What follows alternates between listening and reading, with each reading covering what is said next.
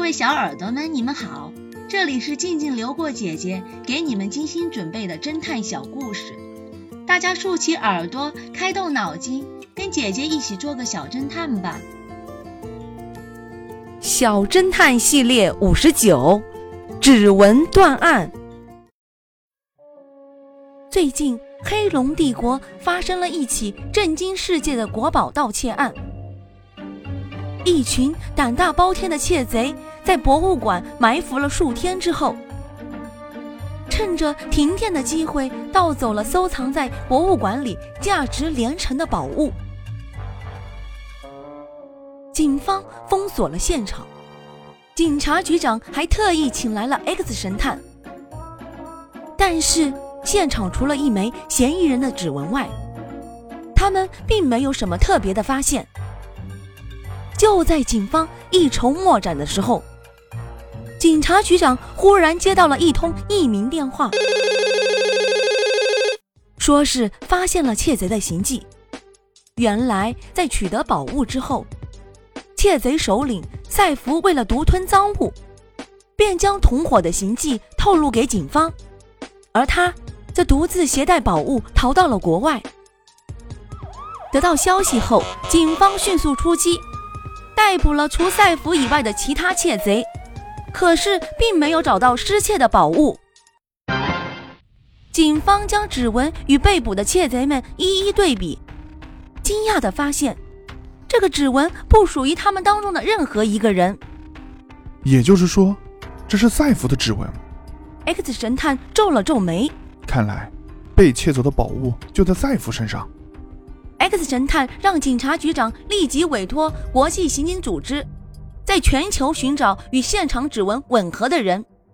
远在不洛国的赛弗不知从哪里得知国际刑警组织要在全球搜捕自己，不由得慌了起来。他想到了无数种逃脱的方法，可都说服不了自己。最后，他想到了改变指纹这一招。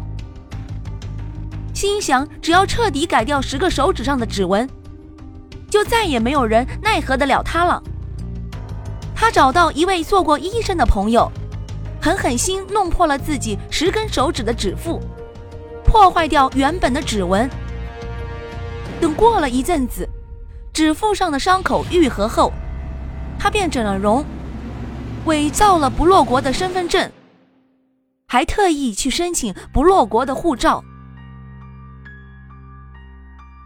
在为自己的新护照按压指纹的时候，赛弗松了一口气，心想着自己的指纹已经被改变，以后再也不用过提心吊胆的日子了。然而，不久之后，当赛弗就要取得不落国的护照时，国际刑警突然找上门来。看到刑警出示的逮捕证后，赛弗两腿瘫坐在地上。没想到自己费尽心机，还是被拆穿了。他顿时心灰意冷，乖乖地交出了宝物。小侦探们，赛弗计划的那么完美，行动又那样谨慎，为何国际刑警最后还是找到他了呢？小侦探们，你们推理出真相了吗？把你们的想法留在评论区。与其他的小朋友一起来讨论吧，姐姐会在下一集末尾告诉你们真相哦。记得订阅小侦探，这样就不会迷路了。融化的巧克力，这个故事的真相是，秘书杀死博士后，并造成自杀的假象，然后用电热毯将尸体包裹着。一切安排好后，再开车去接 X 神探。三个多小时以后，两人一同到研究室。秘书请 X 神探先就坐，然后自己先上楼将电热毯取下，铺在床上，这样尸体还保有温度。